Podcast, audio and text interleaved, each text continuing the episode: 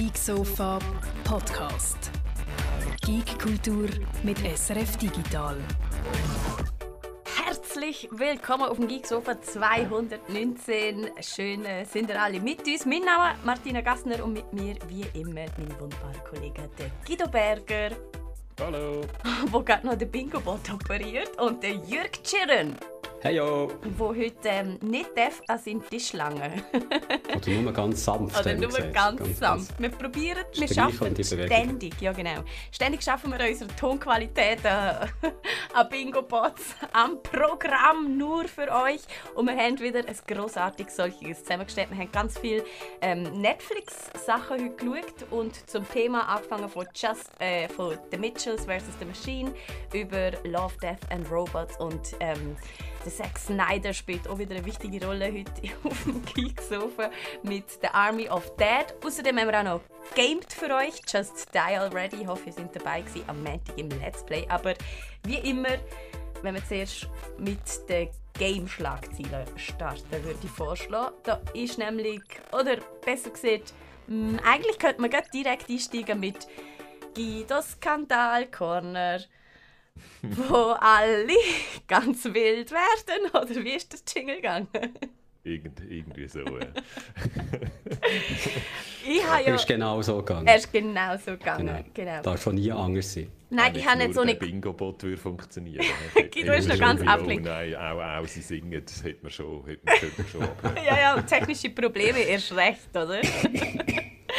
Aber ich würde sagen, der Bingo-Bot muss man Ruhe. Guido. Es geht jetzt nämlich um Brüste und somit habe ich vielleicht ganz sofort wieder deine Aufmerksamkeit auf meiner Seite. Hallo, Brüste! Total.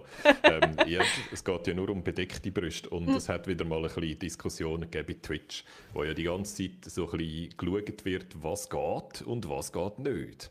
Und wo alle immer wieder ein bisschen unterschiedlicher Meinung sind. Und etwas, was sich in der letzten Zeit diskutiert worden ist, ob das geht oder nicht, sind die sogenannten, wie heissen es? Hot Top Hot Top Streamers. Streamers. Und es ist genau, was es verspricht, dass es ist. Genau. Es hat Leute, die leicht bekleidet in einem Hot Tub sitzen und das bis jetzt in der Regel unter äh, der Kategorie Just Chatting äh, eingeordnet äh, sortiert haben, weil das ja das ist, was sie machen. Sie sitzen in ihrem Hot ihrem Bikini oder ihrer Badhose, chatten mit ihrer Community und äh, sahnen neue Follows und Spenden ab und so.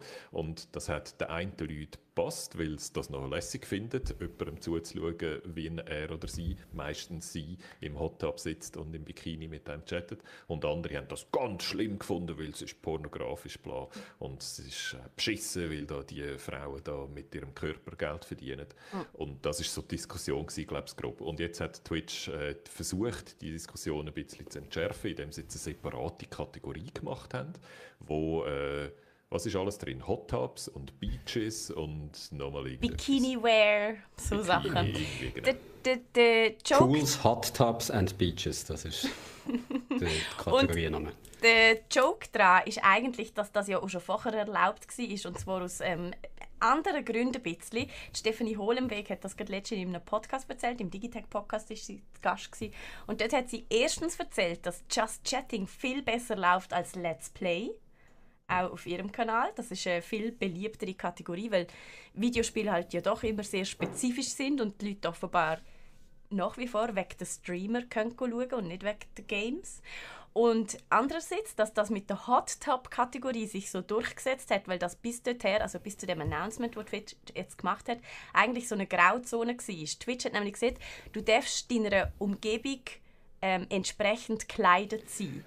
Contextually appropriate heißt das, also im Kontext muss es passen. Genau, und wenn du halt nur mal in einem Hot Top sitzt, ja, dann wäre es halt ja auch doof, du hättest einen Rollkragenpulli an. Und somit ist das so jetzt der, der, der Grauzonenweg gewesen, wo viele Streamerinnen gegangen sind, dass sie sich halt ähm, ins Wasser gesetzt hätten und dann gesagt haben, oh sorry, da muss ich jetzt halt ein Bikini haben. So ist das jetzt halt nun mal.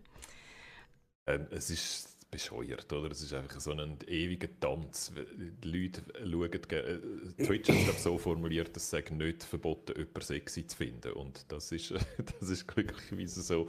Ähm, äh, es ist einfach so ein ewiger Tanz zwischen der Brüderei und, und ein bisschen Sex Sales, oder? Das ist es einfach.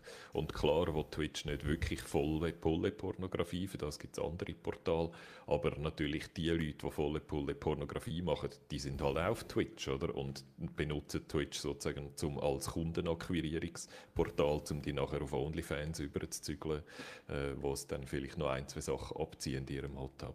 Und äh, es gibt so dann einerseits Leute, die das gerne schauen und andererseits Leute, die auch finden, das ist daneben und das ist, gehört nicht auf die Plattform, aus was für Gründen immer. Das ist so eine ewige Diskussion. Und eine Diskussion, die irgendwie auch mit Regeln, wie genau jetzt Twitch die Regeln formuliert, nie zum Verstummen bringst, oder? Weil in dem Moment, wo du die Regeln definierst, kommt garantiert wieder jemand, der wieder ein Loophole findet und es wieder irgendwie anders macht.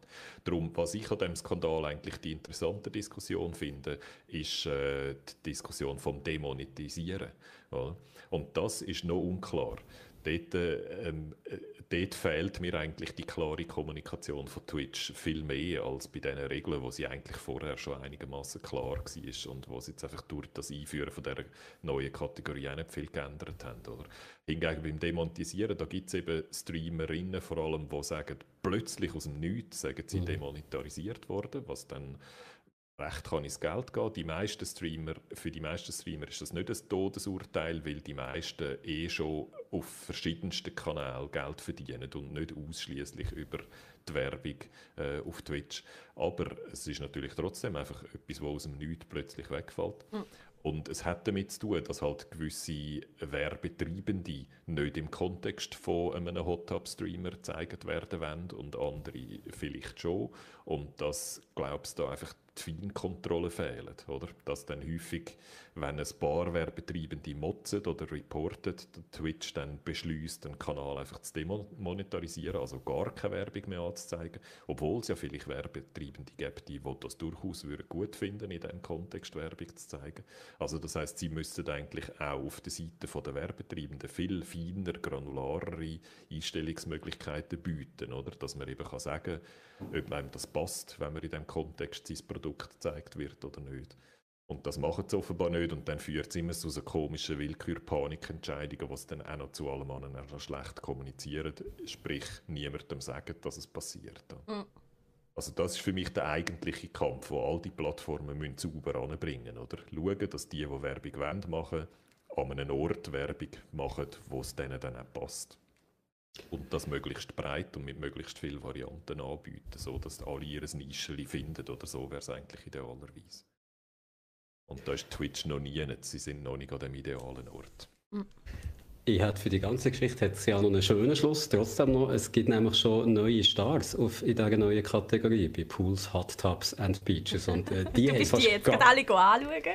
Ja, absolut. Und äh, die Breakout-Stars von diesem neuen Kanal, die haben wirklich sehr, sehr wenig an. Also eigentlich haben sie gar nichts an. Und äh, sie haben mega herzig, trotzdem zum Zuschauen. Es sind nämlich Otter. Otter sind die neuen wow. Sterne, die sind im Pool und es geht in Vancouver gibt's das Marine Mammal Rescue Center, wo äh, Otter und andere äh, äh, aquatische Säugetiere aufgenommen werden. Und es hat so eine Kamera auf dem Pool, wo die Otter drinnen rumspielen und äh, Freude haben und gefüttert werden. Und das ist einer der Breakout-Channels jetzt in dieser neuen Kategorie Pools, Hot Tubs and Beaches. Wo, klar, Otter, leb, Otter leben in einem Pool. Ich mein, also ich hoffe, ich hoffe, dass sie gleich die Otter auch ein bisschen Let's Plays machen, vielleicht irgendein lustiges äh, Otterspiel, wo sie Fischli müssen fahren ja. oder so. Aber ich bin froh, dass jetzt das, äh, die grossen Stars von diesem Kanal sind. Thick Chicks hat gesehen, Thick Chicks, und das sind dann natürlich nicht äh, wohlgeformte junge Frauen, sondern kleine Hühnchen, die in einem Pool mm. umeinander äh, schwimmen, Bibeli. Und äh, es hat dann Haufen Scams äh, gehabt, mindestens. Ähm, also Leute, die sagen, wenn du da zuschaust, dann schenke ich dir ein OnlyFans-Abo und so, dann musst du mir aber jetzt so und so viel Geld spenden. Twitch ist dran, das zu moderieren, also so Scams und Betrüger und so, oder Leute, die im Namen von jemand anderem senden und so, das alles rauszulöschen, scheint sehr willkürlich wieder, weil es einfach nicht nachkommt wahrscheinlich. Es ist jetzt, glaube ich, auch so eine Hype-Kategorie, mhm. wo dann natürlich einfach alles reinströmt und alle ausprobieren, was dort funktioniert. Mhm. Das wäre jetzt so meine, meine Frage wäre gewesen, ähm, behauptet die denn auch das Gamen noch vom Hot Tub aus oder nachher oder vorher oder ist das völlig jetzt, äh, spielt das gar keine Rolle mehr? Behauptet man das nicht einmal mehr? Also eine, die äh, prominent war, weil sie auch eine von denen war, die demonetarisiert worden ist und, äh, und dann einen Skandal daraus gemacht hat, der heißt Amurant und das, die macht Cosplay und mhm. in allen Schattierungen und so und dem her, ob die jetzt auch noch Let's Play macht, weiß ich ehrlich gesagt gar nicht. Aber das sind einfach so Influencer, oder, wo mhm. sich selber und ihre Brand vermarktet. Und von dem her finde ich, das ist auch völlig okay, oder? Ja. Der Hyperion sagt im Chat, dann haben sie noch Eigenwerbung gemacht oder sich sehr sexy bewegt. Ja, klar, also das ist, das ist vieles von dem ist, ist so im Soft, Softcore-Bereich, oder? Das ist eigentlich. Pornografie und ab, einfach abhängig vom Kanal ist es dann ein bisschen mehr oder ein bisschen weniger und kostet ein bisschen mehr oder ein bisschen weniger. Das ist, das ist ein legitimes Business. Voll. Und Twitch hat ja eigentlich äh, jetzt auch noch etwas Lustiges gemacht, weil dadurch, dass sie da jetzt die eigene Kategorie geschaffen haben, haben sie sie ja nicht nur in absolut grünen Bereich geholt, aus dem Grauen raus, sondern sie haben es auch wahnsinnig prominent platziert. Genau. Also. Und äh, um es auch nochmal deutlich zu sagen, Sie sagen, das war nicht ein Graubereich, gewesen, das war schon immer erlaubt. Gewesen, oder? Sie haben es jetzt einfach noch ein bisschen grüner angemalt. Naja, am Anfang ja. haben sie ja brutal schwierig getan, wo da die ersten... Ja sie, weil Twitch einfach nie wirklich weiß, was sie jetzt genau wollen. Und dann immer wieder versprechen sie immer wieder, jetzt tun wir die Regeln wieder klarer formulieren und dann machen sie das. Also sie, sie hecheln immer so der Community hm. hinten an eigentlich.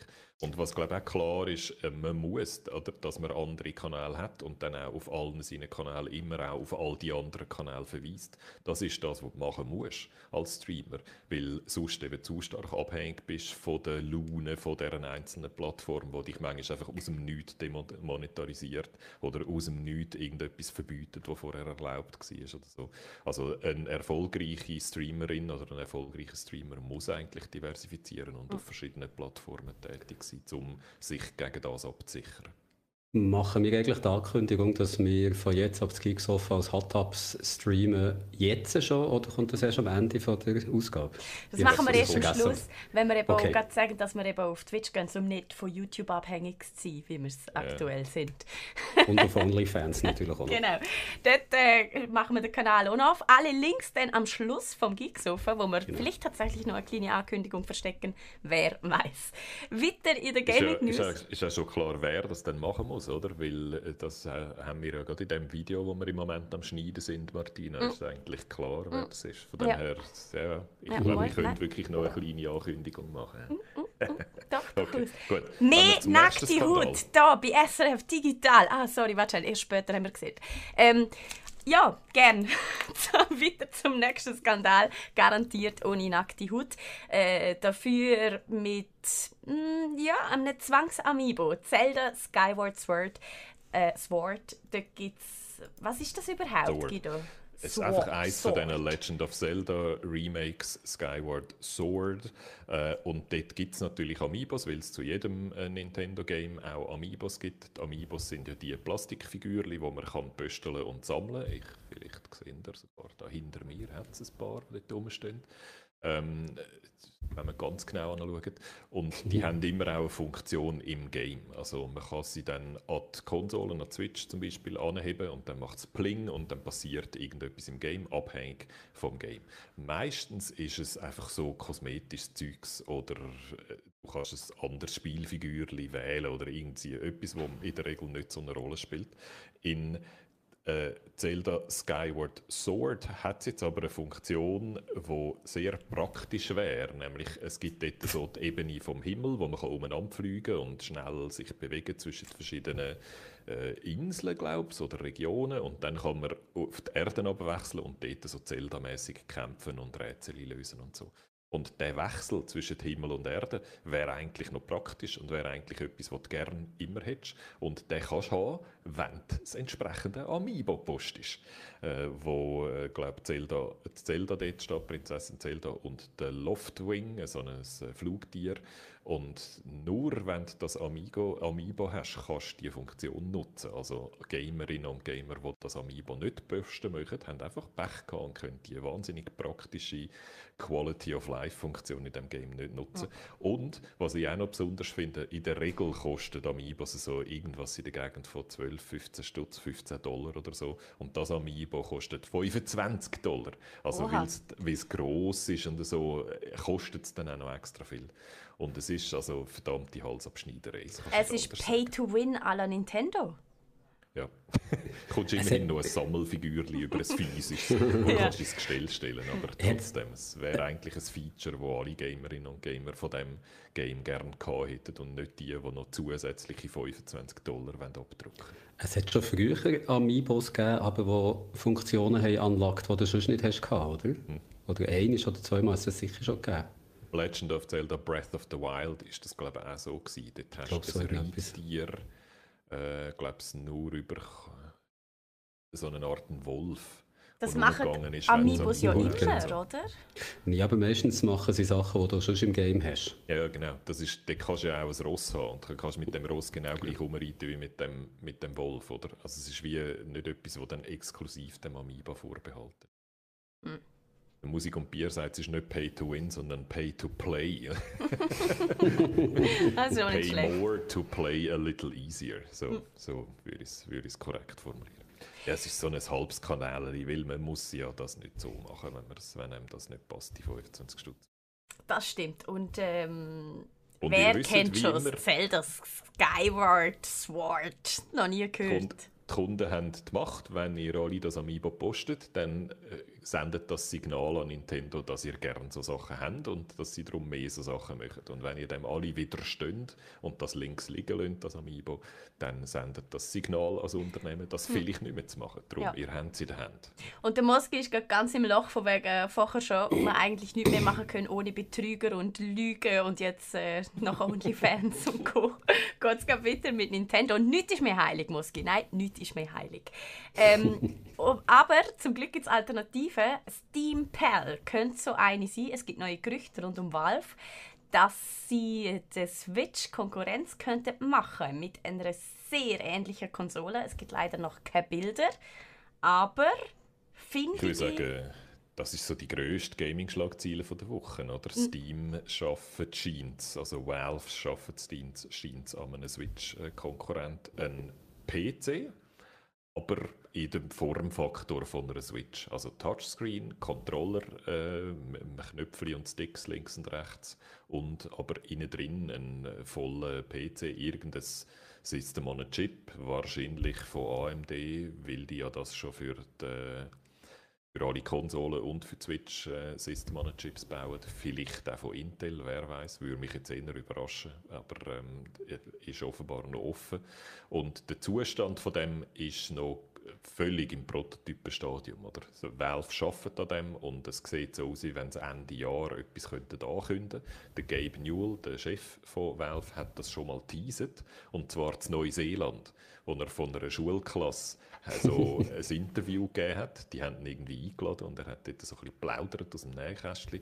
Und dann hat, glaube ich, irgendein Schüler oder Schülerin etwas gefragt, was ist eigentlich mit Konsole? Ist das ein Markt, der auch interessiert? Und dann hat der äh, Gabe gesagt, ja, ich kann jetzt noch nichts sagen, aber Ende Jahr siehst dann alles, was ich jetzt sage, in einem anderen Licht. Und dann haben die Leute schon spekuliert, was das echt könnte sein. Und jetzt ist ein bisschen klar, was das echt könnte sein. Nämlich wahrscheinlich eben die Ankündigung, dass sie eine eigene Konsole auf den Markt bringen. Ja, ich finde das mega. Ich freue mich uh, fest, wenn das äh, stimmt, weil Handheld Gaming ist einfach nur lässig. Das wissen wir eigentlich schon seit den 90er Jahren. Haben wir wieder neu entdeckt, dank und mit der Nintendo Switch. Aber von ersten Tag an, muss ich ganz ehrlich sagen, bin ich mit der Hardware an und für sich, wo Nintendo da mit der Switch ähm, anbietet, nicht sehr zufrieden. Wir sind schon vier Joy-Cons kaputt gegangen. ähm, ständig ist irgendetwas mit der Switch. Sie hat irgendwie 27p maximal. Also das geht alles definitiv noch besser. Und auch was die Spielebibliothek anbelangt, bin ich recht excited, wenn da Valve sagt, hey, wir machen auch Handheld.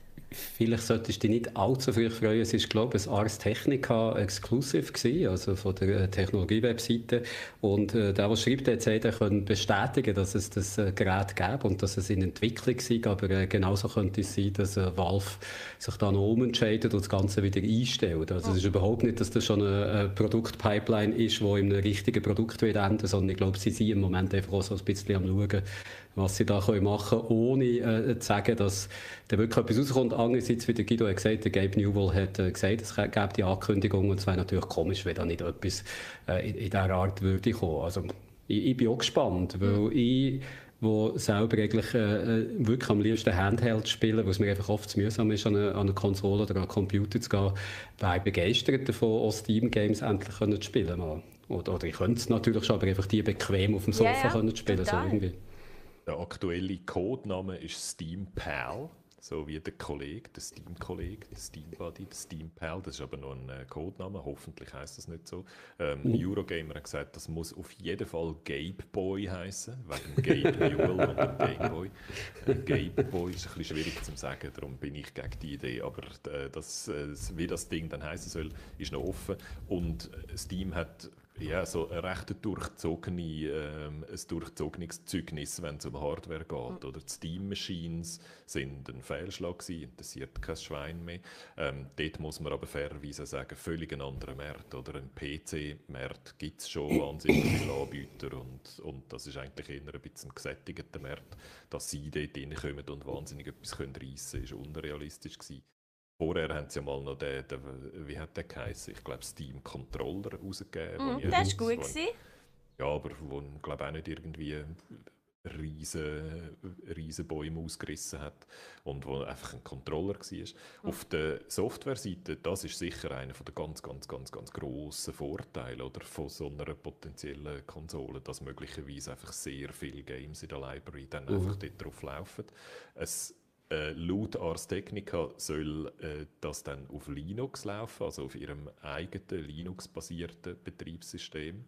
Und nicht alle Games unterstützen das, aber, aber eben sehr viel. Äh, Valve und Steam pusht schon sehr lange, dass Games in, äh, im Steam Store auch auf dem OS laufen. Also es könnte es muss natürlich per Controller steuerbar sein. Wenn es eins ist, das mit Maus und Tastatur funktioniert, wird es vielleicht ein bisschen schwierig. Ähm, nicht unmöglich, vielleicht tut die erlaubte Hardware ja sogar, dass man eine Maus und eine Tastatur anschließt über Bluetooth oder so, aber dann ist es nicht mehr Handheld, oder? Also mhm. von dem her ist es wahrscheinlich ein Game, das muss mit einem Controller funktionieren und wo auf dem Linux-basierten Betriebssystem laufen muss. Und das wäre aber immer noch sehr, sehr viel. Und dann ist die grosse Frage einfach, oder, wie lange hebt dann die Batterie und wie mobil ist es dann wirklich? Dort könnte man sich durchaus vorstellen, dass es verschiedene Modelle gibt. Also dass die blöde Switch Pro, die ihr die ganze Zeit fordert, dass die jetzt kommt, einfach von Valve. und dann hast du Batterie für drei Minuten und es ist heiß in der Hand, aber dafür hast du Raytracing mobil. Ähm, oder es gibt verschiedene Modelle. Ähm, da gibt's, das kann man jetzt alles noch spekulieren, das weiß noch niemand. Ähm, es wäre auch möglich, dass Valve das sogar lizenziert, oder? Dass es dann, dass auch so die üblichen Gaming-Hardware-Anbieter, dass die auch ein Modell dürfen bauen nach gewissen Spezif Spezifikationen. Und das, was positiv stimmen kann äh, vom, eben vom Zeugnis von Valve bei Hardwareherstellung, ist der Index, der nicht schlecht gelaufen ist und wo glaube ich alle recht zufrieden sind damit, was für Half-Life Alyx rausgegeben haben. Ähm, dort sind sie scheinbar ein bisschen besser geworden im Herstellen von Hardware oder, als, als vorher, wo das eigentlich immer so ein bisschen gegangen ist. Also vielleicht, vielleicht kommt es gut, aber äh, ich glaube, das ist wirklich noch so im, im Stadium, wo vielleicht reden wir nicht mehr darüber nächstes Jahr oder vielleicht wird es ein grosses Ding. Was den Namen angeht, ich finde, solange es noch in dem Zustand ist oder nicht weiß, ob es nur ein schöner Traum ist, dass es jemals wird soll sie Steam Dream heißen und wenn es dann auch gibt, kann sie ja den Steam Dreamcast heißen. Oder so. Ja, unbedingt. Der Moski fragt nochmal im Chat, gibt es da einen Zeithorizont? Nicht wirklich Ende Jahr, wissen wir denn mehr, heisst es. Genau. Also immer das heisst. Okay, also, da wir probieren, die Aufregung ein bisschen wieder oben runterfahren. Mit, äh, vielleicht hilft ja die nächste Schlagzeile, Guido. Overwatch 2 hat oh, mindestens ähnlich bewegende, revolutionäre und wichtige News für euch.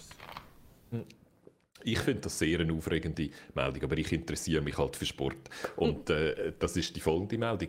Overwatch 2 soll ja irgendwann mal kommen. Man weiß noch nicht genau, wann das kommt. Äh, Blizzard ist aber mit Hochdruck dran, sagen sie immer wieder. Und es käme auch gut, sagen sie immer wieder. Und jetzt haben sie in einem Stream eine grosse Ankündigung gemacht, nämlich, dass das in Zukunft nicht mehr 6 gegen 6 gespielt wird, sondern 5 gegen 5. Ich finde das eine, grosse Ankündigung, weil das passiert selten, oder, dass in einem Sport so etwas Grundsätzliches verändert wird wie die Größe von einem Team. Und das ist der einzige, äh, der einzige Grund, warum ich das eine spannende Meldung finde. Und der andere ist, weil mich einfach die Meta-Entwicklungen ähm, in E-Sport-Disziplinen sehr interessieren. Oder? Das ist ja ähm, das sogenannte Meta nennt man, wenn sich ähm, nicht unbedingt das Game an und für sich ändert, sondern wie die Leute das Game spielen. Ähm, das passiert ja in einem Fußball zum Beispiel auch. Ihr erinnert euch vielleicht an Libero, oder? Es hat früher mal die Position von einem Libero gegeben. Heute spielt das niemand mehr. Heute, früher hat man so vor dem Goalie noch einen gehabt, der am so ein die letzten Bälle noch rausputzt, wenn die vorne alles durchlösen. Und das hat man heute ersetzt durch eine abgestimmte Dreier- oder Vierer-Verteidigung, was eigentlich die eine Funktion nicht mehr braucht. Und Leute, die früher sich darauf spezialisiert haben, Libero zu spielen, haben sich dann müssen umschulen. Und genau das passiert jetzt in Overwatch. Dort hat man bis jetzt mit zwei Tanks und zwei Leuten, die Schaden machen und zwei Leuten, die supporten, also heilen zum Beispiel, hat man gespielt. Also es hat immer in der Regel einen Main-Tank und einen Off-Tank gegeben. Zwei, die vorne stehen, die ein Schild aufbauen, die gross und stark sind, die viel Schaden einstecken können und wo Gegner, das gegnerische Team eigentlich zuerst mal an diesen zwei vorbeikommen muss, bevor es die hinten dran können, können ärgern oder? Und das haben sie jetzt reduziert auf einen, den Main und den Off-Tank. Die zwei Rollen wird es jetzt nicht mehr geben. Es wird einen geben, der Tank spielt. Und das bedeutet jetzt, ähm, das hat jetzt große Auswirkungen auf all die Teams, die regelmäßig Overwatch spielen. Die müssen sich jetzt überlegen, was heißt das für mich konkret? Wenn das vorher deine Spezialistenrolle war, Off-Tank zu spielen, dann äh, fragst du jetzt konkret, habe ich in der nächsten Saison noch einen Job oder, oder entlädt mich mein Team jetzt, weil es mich einfach nicht mehr braucht? Ich habe sehr unterschiedliche Reaktionen gelesen. Die einen haben genau die Angst, oder? die sagen, shit, ich habe mich jetzt über vier Jahre lang auf die Rolle spezialisiert und mich braucht jetzt nicht mehr. Äh, shit. Andere sagen, ja, Moment, es gibt so viele verschiedene Tankfiguren in Overwatch. Ich weiß gar nicht, wie viele es gibt. Und die spielen sich alle ein bisschen anders. Oder? Der Reinhardt als Beispiel macht ein grosses Schild und hat einen schweren Hammer. Äh, der Winston macht mehr so eine Kugel, ist eigentlich eher so denkt zum Reingumpen und wieder rausgumpen. Also die haben ganz andere Funktionen und es gibt Overwatch-Profis, die sagen, du kannst nicht alle Tanks gut spielen. Das heißt, es könnte durchaus sein, dass Teams weiterhin zwei Leute haben in ihrem Team, die Tanks spielen, aber unterschiedliche Figürchen. Oder? Der eine ist gut mit dem Reinhard, der andere ist gut mit dem Winston und die wechseln es dann ein. Statt dass wie jetzt ab, äh, die beiden offen die beiden, die Tanks spielen, sich mal der eine und mal der andere aussuchen und das so on the fly machen. Also es könnte durchaus sein, dass es nach wie vor zwei Leute in einem Team hat, die Tanks spielen. Sie spielen einfach unterschiedliche Tanks. Das ist jetzt alles offen, das wird sich jetzt auch ein bisschen einspielen Und was, halt auch, was ich auch noch spannend finde, die ganze Idee von einem Tank, das ist etwas, wo Blizzard sich eigentlich schon seit ewig damit beschäftigt. Das ist eine Rolle, die es schon auch, auch schon in World of Warcraft gegeben hat. Oder? Dort hat man ja eine Gruppe von 10 oder 20 oder sogar 40 Leute. Und auch dort gibt es die Idee, dass einer ein grosser voreinander steht, der einen Haufen Schaden einsteckt und hinten dran hat er noch eine Heilerin oder einen Heiler, der ihn einmal Leben behaltet. Also das ist in einer Rollenspiel-Fantasy-Welt hat das eigentlich genau gleich funktioniert wie jetzt in Overwatch in einem Schiessspiel. Und das ist immer stetige Diskussion, ist das gut oder nicht. Oder? Weil wenn zum Beispiel einfach einen gross schwer voreinander stellst, den du fast nicht kannst kaputt machen kannst, hinten hast du zwei Leute, die nichts machen, als die die ganze Zeit am Leben behalten, dann wird es langweilig. Oder? Dann drücken einfach Leute auf ihre Knöpfe und es passiert nichts mehr. Es gibt völliges äh, stillstehendes Spiel. Und offenbar ist Blizzard jetzt äh, zur Einsicht gekommen, dass das mit zwei so Tanks zu statisch wird, oder? Dass es zu fest einfach dann die zwei Tanks dort stehen, zwei Schilde aufstellen und dann kannst du eigentlich nichts mehr machen. Und ich glaube, sie versuchen jetzt auch, dass, indem sie das auf eine Person reduzieren, das Ganze wieder ein bisschen dynamischer zu machen ein bisschen einfacher an diesen Tanks vorbeizukommen. Also es wird sicher auch die Geschwindigkeit vom Spiel beeinflussen, es wird stark beeinflussen, wie die Teams sich organisieren, wie sie spielen und sie müssen alle Figuren neu designen, oder was die Figuren für Fähigkeiten haben, wie die Fähigkeiten sich äh, auswirken. Das müssen sie alles von vorne machen. Nichts, also es ist so eine simple nichts. Zahl, oder? 6 auf 5 und es hat aber riesige Auswirkungen auf alles sozusagen. und das Spiel wird sich stark verändern. Naja, für etwas machen sie ja Overwatch 2. Also es wäre ja auch genau. richtig doof, wenn sie die gleiche Figur und alles gleich wieder machen würden. Von dem her das Gegenteil könnte auch passieren, oder? dass es dann umso wichtiger wird, den einen Tank am Leben zu behalten. Oder? Und dass darum Teams sich wahnsinnig darauf fokussieren, das eben zu machen. Also dass das Ganze dann statt das, was wollen, dass es dynamischer und abwechslungsreicher wird, dass es dann im Gegenteil langweiliger wird, weil Teams einfach nur noch auf Sicherheit gehen und darauf schauen, dass äh, der Tank am Leben bleibt. Weil wenn du den einen Tank dann mal verlierst, hast du nicht nur einen zweiten, der kann helfen kann, sondern dann sind deine Schadensmacher und so einfach schutzlos den Gegner ausgeliefert. Also das ist übrigens ja genau im Fußball auch passiert. Oder? Man hat auf eine Vier Vierer-Abwehrkette umgestellt, in der Hoffnung, dass das Spiel dann dynamischer wird und dass eben nicht einfach einer blockiert ist. Ein Libero, der klassische Libero, ist einfach hingestanden und hat die Böllen weggeginkt. Oder?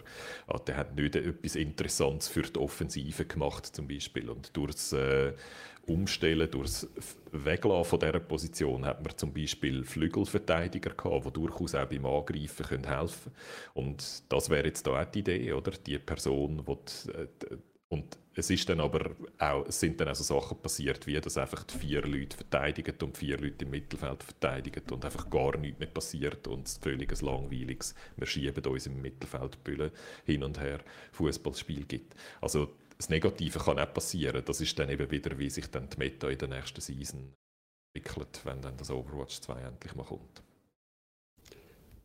Okay, weiter mit äh, der Schmalzlocke vom. Darf ich noch schnell etwas sagen? Wenn der, wenn der Roman, der jetzt im Chat tut, Straight Edge Hardcore äh, Referenzen droppen, der Roman ist, den ich meine, dann hallo. Liebe Grüße.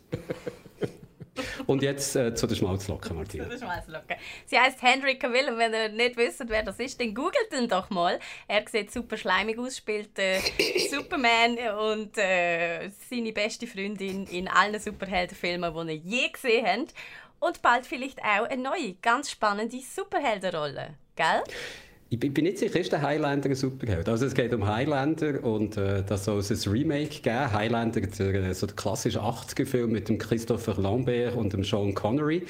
Es kann nur einen geben. Also äh, Highlander sind Leute, die ewig leben, beziehungsweise der Highlander ist eigentlich einer von diesen von Leuten, die ewig leben und die müssen sich alle gegenseitig umbringen, bis am Schluss nur noch einer ist. Und im Original von 1986 ist das der Christopher Lambert gewesen. und gleich könnte es vielleicht der Henry Cavill sein, der Superman, der in Talks ist, also in Verhandlungen, die Hauptrolle dort zu übernehmen. Und ich finde, es ist, äh, du, du findest es ja, weil es einfach nur eine reine Ankündigungsnews ist, Martina, nicht äh, etwas Wichtiges. Aber der Henry Cavill kommt vor, der mal ein Gaming-PC zusammengesetzt hat und hier schon öfters Thema war. Und Regieführer in dem neuen Highlander soll der äh, Chad Stahelski, den man kennt von den John Wick-Filmen. Und darum bin ich wirklich schon sehr gespannt, ob das Projekt etwas wird. Und als jemand, der Highlander in den 80er Jahren gerne hatte, bin ich natürlich auch gespannt, ob äh, der jetzt immer noch so trashig wird wie der Film von denen. Ich finde eigentlich Schwertkampf würde so äh, eine Verstantisierung, Verrealisierung uh, vom Stuntwork verdienen, oder? Der Chad Stahelski hat ja eigentlich mit John Wick so ein, ein, ein Mödeli ausgelöst, dass er so die Art und Weise, wie die Leute schiessen, viel realitätsnäher ist und dass äh, die Schauspieler, die dann so eine Rolle spielen, zum Beispiel eben die Keanu Reeves, müssen total lang ins Schiesstraining gehen, so dass sie lernen, wie man richtig mit Waffen umgeht und nicht die ganze Zeit so Filmscheiß machen, der im richtigen Leben gar nicht funktioniert. Und ich bin sehr sicher, dass beim Schwertkampf das genauso ist, oder dass der Film-Schwertkampf nichts mit realem Schwertkampf zu tun hat. Und es gibt ja Leute, die realen Schwertkampf studieren, entweder aktuellen oder historischen, und ich bin sicher, die, find, die denen hat der Chad der Helski jetzt schon telefoniert und hat sich mit denen, mit denen also, schlau gemacht. Und das fände ich cool, oder? Wenn sie so, wenn sie dort versuchen, mehr Historical Accuracy in ein Fantasy-Genre reinzubringen. Es gibt bei John, Wick, bei, bei John Wick Chapter 3 gibt's ja eine, eine Schweikampfszene mit dem, mit dem Mark Dagas, das, Dacascos heisst er, glaube ich, so ein Actionstar äh, ähm, asiatischer oder langhaar asiatischer Herkunft, wo dort wirklich super geile äh, Schweikampfszenen drin hat. Und in den, in den Hongkong-Filmen gibt es ja auch viel extrem gutes Schweikampf äh, Fight-Szenen, nicht nur, weil es historische Filme sind, sondern zum Teil auch so in neuen Filmen. Also das würde ich, wie du sagst, ich würde das sehr gerne sehen, wie das aussieht. Ein bisschen aufgefrischt, weil im Original Highlander ist das noch so das bisschen pathetische Schweigkampf, den man kennt von früher. Also. Und jetzt, das mal so ein bisschen abzudaten, ich würde es gerne sehen, ja. Problem sehe ich mehr bei der, bei der inhaltlichen Ausrichtung. Highlander ist ja eigentlich fertig. Wenn du den einen hast, wo der eine alle anderen besiegt hat und dann der Highlander ist, dann ist eigentlich die Story fertig. Darum vielleicht muss man auch dort noch etwas schrübeln und die Mythologie vielleicht noch bisschen auftun, dass man eine Franchise daraus machen kann. Wobei der Ur-Highlander ja eigentlich fertig war nach dem ersten Teil und hat trotzdem noch, glaube ich, zwei Sequels oder sogar drei und eine Fernsehserie hat nach sich gezogen. Also so schwierig wird es wahrscheinlich nicht werden.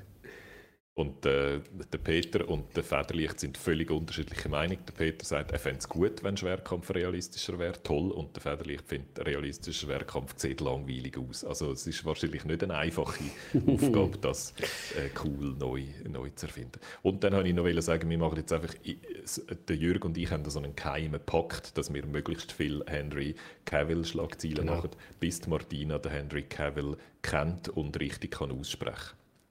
Wow, das Gefühl, wir haben ja sowieso... wahrscheinlich noch einen Haufen Henry Das machen wir so oder so. Wir haben ja vielleicht auch darum, um das mal unserem Publikum zu erklären, wieso ihr immer sagt, Martina findet das nicht wichtig, aber ich schon. wir haben jede Woche einen Streit miteinander, weil ich probiere, Schlagzeilen zu säubern und schaue, dass der Teil nicht allzu lang wird und vor allem nicht immer voll ist mit Ankündigungen von Sachen, die noch nicht mal um sind und Sachen, die noch nicht mal fix stehen. Ich würde viel lieber mit euch über Sachen reden, wo man auch schon etwas dazu sagen kann, weil es schon passiert ist und der Streit fechten wir jede Woche neu aus und ich habe das Gefühl, ich verliere von Woche zu Woche aufs Neue. Aber ähm, ja, vielleicht, vielleicht können wir ja auch mal Feedback von der Community einfordern, was das anbelangt. Was, was ihr von unserem Schlagzeilenblock haltet, ob der ein bisschen lang ist, ob ihr ihn gerne länger hättet oder wie es so aussieht, weil aktuell ist es immer zwei gegen eins, ihr könnt Unterstützung brauchen. Wobei, über den Steam Pal hast du auch gerne geredet, Martina, und da gibt es noch weniger als der neue Highlander-Film. Also das stimmt, das stimmt. wenigstens konsequent sein. Also ja, komm, wir reden über etwas, was es gibt, nämlich Just Die Already. Okay, gut, Guido. ähm, Just Die Already ähm, ist ein neues Game, wo den Goat Simulator quasi ablöst. Also er ist vom gleichen Macher wie vom, vom Macher vom Goat Simulator. Auch wenn das Studio dahinter gewechselt hat, aber es ist immer noch der Armin mit dabei, der damals schon federführend war beim Goat Simulator. Und es ist einfach nur totaler Blödsinn. Also es ist wirklich viel viel blöder könnte man das Game gerne noch machen. Es geht inhaltlich darum, dass man als erstes Mal aus dem Altersheim rausgeworfen wird, weil man sich einfach so dermaßen daneben benimmt. Man macht alles kaputt. Ähm, man pisst überall in jede Ecke. Also es ist wirklich so an schlechtem Geschmack einfach kaum mehr irgendwie zu überbieten. Ich würde sagen, es klingt ein bisschen wie mein Leben. Ja, vielleicht könnte man so, so sagen, nein. Aber auf jeden Fall, also es ist einfach nur Blödsinn. Man kann randalieren, man kann Sachen kaputt machen, man kann sich nackt ausziehen, man kann ähm, eben pissen, ich glaube sogar auch anschiessen und so weiter. immer mehr, mehr Leben.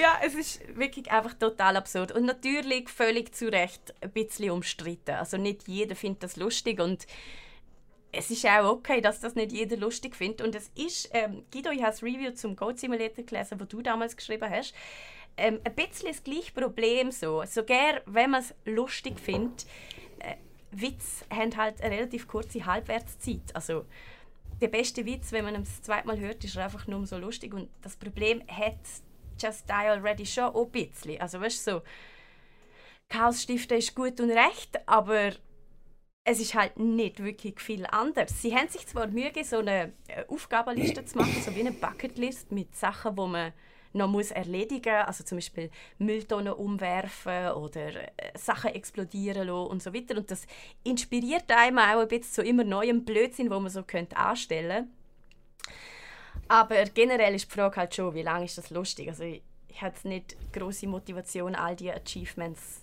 abzuholen irgendwo, muss ich sagen. Ich möchte etwas korrigieren. Die Review zum Goat Simulator ich den habe ich geschrieben.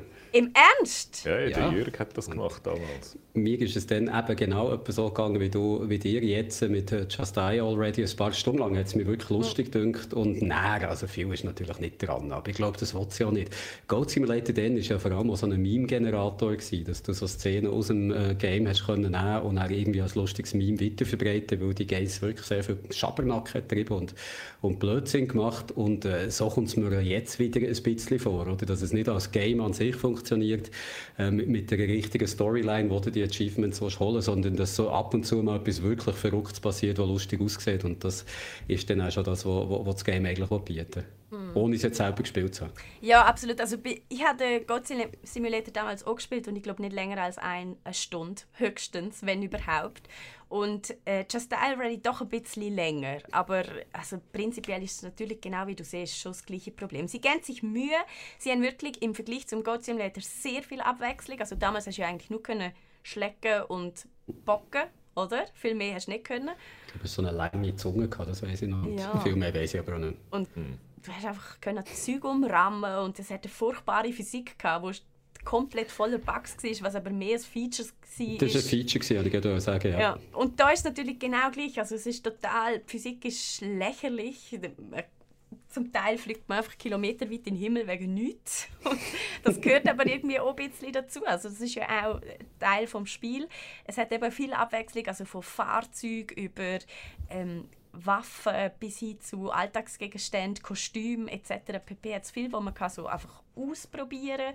Also von dem her doch schon etwas dazugelernt. Und was ich recht cool finde, es gibt ähm, einen Multiplayer-Modus. Also zurzeit kann man zu viert Chaos stiften, was natürlich schon mal so für ein bisschen mehr Halbwertszeit ein guter Faktor ist, oder? Wenn du mit deinen Kollegen kannst etwas machen Jürg, deine Kamera, du entwickelst dich gerade zu einem Gell, Zombie. Es ich ist mega gruselig, dir zuzuschauen. Aber es Aber ist- irgendwie auch schön. Es ist nur bei YouTube so. Komischerweise im äh, Stream selber scheint es gut anzukommen bei, im OBS. Also bei mir kommst du an wie ein Vampir. Okay. Es ist irgendwie auch schön. Ähm, und äh, nochmal schnell zurück zu Just Die Already. Eben, 4 gegen 4 zusammen aktuell. Oh, jetzt bist du wieder gut. Jetzt bist du wieder der Jürg. Tolle Einstellungen gefunden. Ähm, Oh, jetzt ist natürlich bestätigt, dass ich ein Hologramm bin. Ja. also vier zusammen und in einem Monat soll noch gegeneinander kommen. Was mich natürlich wieder würde motivieren wenn man jetzt könnte um die Wette Chaos stiften ähm, was ich eigentlich noch einen coole, coolen Modus finde für so ein Game und eben auch dafür, dass man es länger kann, spassig finden kann. Auf den freue ich mich. Sollte etwa in einem Monat kommen. Online-Multiplayer, genau, Bolton. So ist das. Was für, es ist glaube ich einfach auch so ein Game, das halt zum Streamen lässig ist, oder? Es ist so ein Game für Streamerinnen und Streamer eigentlich. Und es ist vielleicht lässiger zum Zuschauen, wie eine lustige Person das Game streamt, als es selber, selber zu spielen. Und äh, was ich mich ein gefragt habe, als ich dir zugeschaut habe, Martina, ist äh, noch recht häufig hast du dann nicht können interagieren mit, dem, mit der Umgebung so, wie du hättest wollen. Ähm, das ist natürlich einerseits manchmal einfach auch so ein bisschen, ja, das ist ein Budget und der Größe und der Komplexität zu schulden, aber das ist etwas, wo ich das Gefühl habe, was schon noch besser könnte sein, oder? Dass du mehr Interaktionsmöglichkeiten hast und mehr Möglichkeiten durch das hast, zum Chaos, Chaos zu stiften. Ich habe irgendwie ein paar Mal Sachen gesehen, wo du probiert hast, etwas lustig zu machen und dann ist es einfach nicht gegangen, weil das Game das nicht vorgesehen hat und dann hast du so ein bisschen Pech gehabt. Oder? Es ist so von der Physik her und von, von der Interaktionsmöglichkeiten eigentlich meistens ähnlich wie Human Fall Flat. Also dass man so ein Männchen ist, wo so sticky Finger hat und dann kann man sich so ähm, so, so vorwerfen und dann kann man so etwas festheben, so sehr ungeschickt, mit rechts und mit links entweder. Und dann kann man es so umwirbeln, also es ist schon alles sehr unkoordiniert. Eine Leiter drauf zu klettern ist der absolute Horror in dem Game, genau gleich wie in Human Fall Flat, also sie haben, ähm, glaube ich, von dieser Buggy-Mechanik gern viel übernommen. Und eben meistens kann man nicht viel mehr machen als etwas festheben, aber ähm, es funktioniert dann immerhin. Also so anders wie in Animal Crossing, dass man es einfach nur kann, ähm, anlangen, qua- sondern man kann dann auch tatsächlich das umwerfen oder die Musikinstrumente machen tatsächlich auch Musik und, und so weiter. Also es, es funktioniert schon und man kann durchaus interagieren, aber schon auf einem sehr niedrigen Level, das stimmt schon.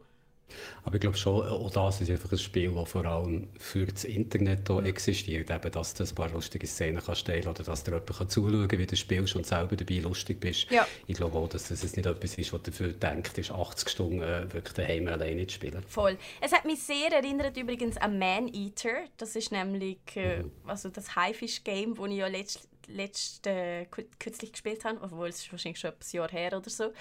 Ähm, wo auch einfach so für lustig ist. Und ich habe es eigentlich schon noch auch genossen, ein Spiel zu spielen, wo man einfach absolut nichts lernt und nichts muss machen und nichts äh, ja, daraus, also weißt du, so, in unserer Gesellschaft von, so gerne im Kinski du mittlerweile einen Lehrplan und alles ist irgendwie noch pädagogisch wertvoll, ist so einfach mal schön gewesen, so absolut nichts pädagogisch Wertvolles mitzunehmen, absolut nichts dazu zu lernen und einfach nur das Hirn komplett mal durchzulüften. Also das habe ich schon auch, schon auch irgendwie geschätzt, muss ich sagen.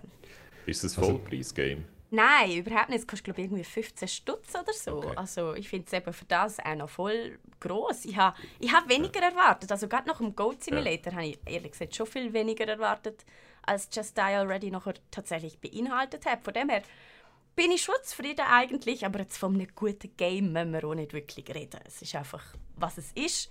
Und ihr müsst euch sehr bewusst sein, was ihr darüber könnt, wenn ihr euch dafür entscheidet. It is what it is. Ja, definitiv.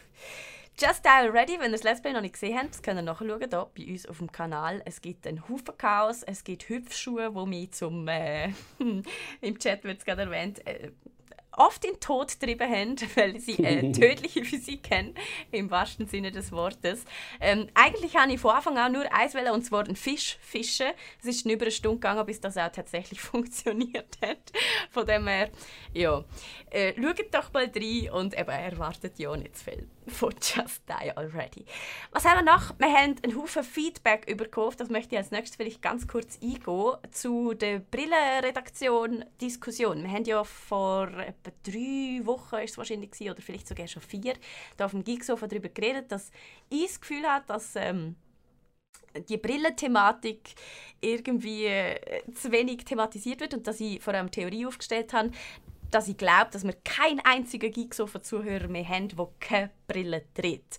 Und das also gerade vorneweg, das ist eine falsche Theorie es haben sich nämlich durchaus ein paar bei uns gemeldet, die gesagt haben, hey, im Fall, es gibt mich noch, ich sehe noch gut, zum Teil sogar über 100 Prozent haben sich Leute bei uns gemeldet, also wo, wo da den Adlerblick quasi haben. Und es hat wirklich, wie ich finde, recht viel Feedback auf allen möglichen Kanälen geben, wo wir so ein bisschen probieren, schnell zusammenzufassen. Eben, abgesehen davon, dass sich viele bei uns gemeldet haben und gesagt haben, hey, ich sehe im Fall noch gut, es gibt mich, wo immer so ein bisschen mit dem Zusatz kam, ist, wir haben halt gute Gene bei uns in der Familie. Bei uns hat niemand eine Brille, ist meistens dort auch noch in diesem Feedback gestanden. Was ich irgendwie schon auch noch spannend finde. Dann hat es relativ doch auch viel Feedback gegeben von Leuten, die gesagt haben, vor XY Jahren habe ich mir meine Augen lasern lassen. Und wir zwei haben ja ein bisschen skeptisch damals ähm, darüber geredet im Podcast, dass wir das hm. eher uns nicht getrauen oder würden machen Da hat es auch viel positives Feedback aus der Community gegeben, von Leuten, die sagen, sie haben es gemacht und sie sind sehr happy damit. Es hat auch jemand bei uns auf dem Discord, der sogar in einer Augenklinik schafft, wo dann auch noch einen Haufen Infos hat für die Leute, die daran interessiert sind. Können auch also melden. Und außerdem hat sich zum Beispiel noch Lily White bei uns gemeldet. Sie ist ähm, als Lehrerin unterwegs in verschiedenen Teilen der Welt, unter anderem in Asien, und hat festgestellt, dass, wo sie dort angekommen ist, alle eigentlich eine Brille gedreht haben, was für sie damals neu war. Und es hat dann einfach geheißen, die haben alle eine Brille, weil sie so viel lesen. Und später dann ist sie auf Taiwan, wenn es mir noch recht im Kopf ist, wo eigentlich hat dort an einer Waldorfschule geschafft und dort hat eigentlich niemand eine Brille gehabt, bis auf ein einziges Kind. Und ihr ist dann aufgefallen, dass die Kinder mindestens genauso viel lesen wie die, die sie vorher angetroffen hat, aber dass die das fast nur draussen machen und dass sie das hat betonen dass das ihrer Meinung nach ganz ein wichtiger, ausschlaggebender Faktor ist, wo wir ja letztes Mal auch schon drauf gekommen sind. Und dann hat sich auch noch der Kaspar bei uns gemeldet, der gesagt hat, hey, was, von wegen, das ist kein Thema, sogar das SRF hat letztens darüber berichtet, nämlich, dass gerade während Corona die Kurzsichtigkeit ähm, stark zugenommen hat, aber auch in diesem Bericht steht wieder eines mehr, dass es einfach keine nationale Studie gibt. Also aus irgendeinem krotten Grund hebt niemand fest, wie schlimm es eigentlich um die Kurzsichtigkeit von der Schweizer Bevölkerung steht. Obwohl das ja eigentlich doch schon ein Interesse sollte sein, könnte man meinen. Ähm, und in dem Artikel steht eben auch eines mehr, dass gerade Dopamin sehr wichtig ist, also das Sonnenlicht sehr wichtig ist für, ähm, für einen Augapfel, weil ähm, wenn man kein Dopamin hat, dann wächst der scheinbar immer weiter und das verstärkt Kurzsichtigkeit.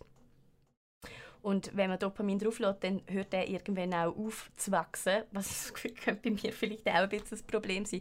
Und sie raten dort übrigens, zum auch noch vielleicht etwas praktisch erzählen, in, in dem SRF-Artikel, so eine 20-20-2-Regel, die funktioniert so, immer nach 20 Minuten ähm, am Bildschirmzeit, in welcher Form auch immer, muss man mal 20 Sekunden irgendwo anders hinschauen und jeden Tag, äh, und das wird wirklich einfach überall betont, zwei Stunden draußen verbringen. Und ich komme niemals im Leben auf zwei Stunden draus. Ich meine, wenn ich bis um 5 Uhr arbeite, soll ich bis um 7 Uhr rausgehen. Und irgendwie geht das voll nicht auf.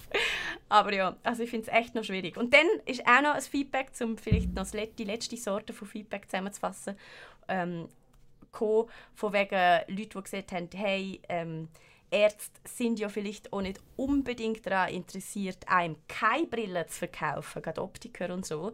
Also das eigentlich schon viele Gefühl haben, der Trend geht dazu, den Leuten sehr früh eine Brille zu verschreiben äh, und eben den Leuten vor allem eine Brille zu verschreiben, weil davon profitiert man natürlich als Optiker oder als Augenarzt. Ähm, ja, ich, ich finde es eine sehr spannende Diskussion, nach wie vor. Und ähm, ich habe das Gefühl, es wird nach wie vor ein bisschen zu wenig ernst genommen, auch von mir selber. Also, es ist, sitzen wir hier alle mit unseren Brillen und fragt uns, wieso es so ist. Ja, ich finde das noch schwierig. Aber wir sind keine Ärzte, von dem her wenn wir vielleicht mal einen einladen. Was meint ihr? Ich bin zufrieden, so wie meine Augensicht ist. Also ich muss mit niemandem darüber reden.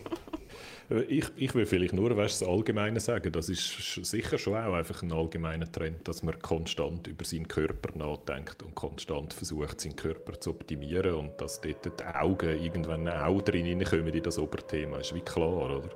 Und du äh, brauchst jetzt wirklich 24 Stunden, um deinen Körper zu optimieren, Martina, weil du musst ja nicht nur zwei Stunden vorausgehen wegen deinen Augen, sondern du musst auch 1000 Schritte am Tag machen und du musst noch selbst und jenes machen und dann musst du das Hirn noch trainieren.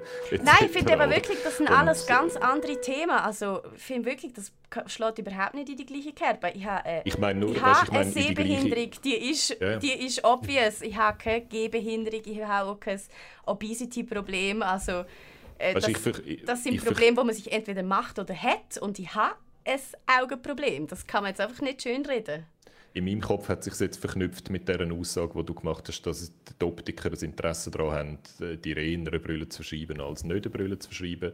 Es ist wahrscheinlich eben so, dass heute auch früher die Leute zu einem Optiker gehen und sagen, mhm. ich sehe glaube ich nicht richtig gut und äh, dass dann die dann auch früher Brille verschreiben als in dieser Gesellschaft, wo niemand eine Brille hat und wo du sofort Outsider warst, wenn du eine Brille anhaben Also das ist ja so ein Pathologisierungsphänomen, das man in vielen Bereichen sieht, oder? dass eigentlich was normal ist, ein bisschen eingeschränkt wird oder dass man möchte noch gesünder sein und noch besser möchte sehen und dass das darum auch, äh, auch bei den Augen so ist, wie es auch beim Gewicht oder bei anderen Formen von Optimierung ist. Und insgesamt werden wir immer älter, von dem her funktioniert das mit, mit dem Körperoptimieren offenbar auch. Also ich glaube, das ist einfach wirklich so dass du einfach kannst machen was du willst, die Zeit ist irgendwann vorbei. Oder? Sondern du hast so ein Stundenplan, wo dir dann genau sagt, wenn du auf welchem Teil von deinem Körper jetzt musst arbeiten musst. Und jetzt sind dann die Augen genauso drin wie all die anderen Sachen, die wir uns auch kümmern hm. Oder wir machen es einfach einfacher und ersetzen sie. Ah, schau, zurück sind wir bei der voilà. Laseroperation. Uh, Nein, aber äh, voilà. vielleicht noch viel krasser. Cyborg. Durch, genau, genau, durch irgendetwas Kybernetisches. Ähm, und zack sind wir bei Love, uh. Death and Robots. Eine Netflix-Serie, die schon in der zweiten Season ist. Es sind alles ganz verschiedene Kurzfilme. Ähm, meistens Animationsfilme, wo irgendwie die drei Schlagwörter thematisieren. Also Liebe, Tod, äh, Leben, Sterben quasi und äh, Roboter. Und wir haben damals schon über die erste Season geredet, wo ich glaube, wenn man das so grob können zusammenfassen uns alle jetzt nicht so vom Hocker gehauen hat. Und ich habe es okay gefunden. Sie also, es okay hat Hoch und Teufel gehabt, ich habe sie gerne geschaut. Aber hat sie dich vom Hocker gehauen? Es hat eine Folge gehabt, die ich ganz toll gefunden äh, und ein paar andere, die ich wirklich gerne habe geschaut und dann hat es so relativ viel gehabt, die mich halt hat gelassen. Mir, hat an der ersten Season gestört, dass sie immer so zeigefingermäßig war irgendwie. Sie haben immer so sie haben mich so ein bisschen belehrt auf eine wie ich gefunden habe, ein bisschen unangenehme Art und Weise, das habe ich nicht so mögen. Äh, bei der Season 2 empfinde ich das aber ganz anders. Also die hat mir ehrlich gesagt richtig gut gefallen. Ich habe gefunden, es hat sehr viele starke Folgen darunter und ich glaube, euch geht es ähnlich, oder?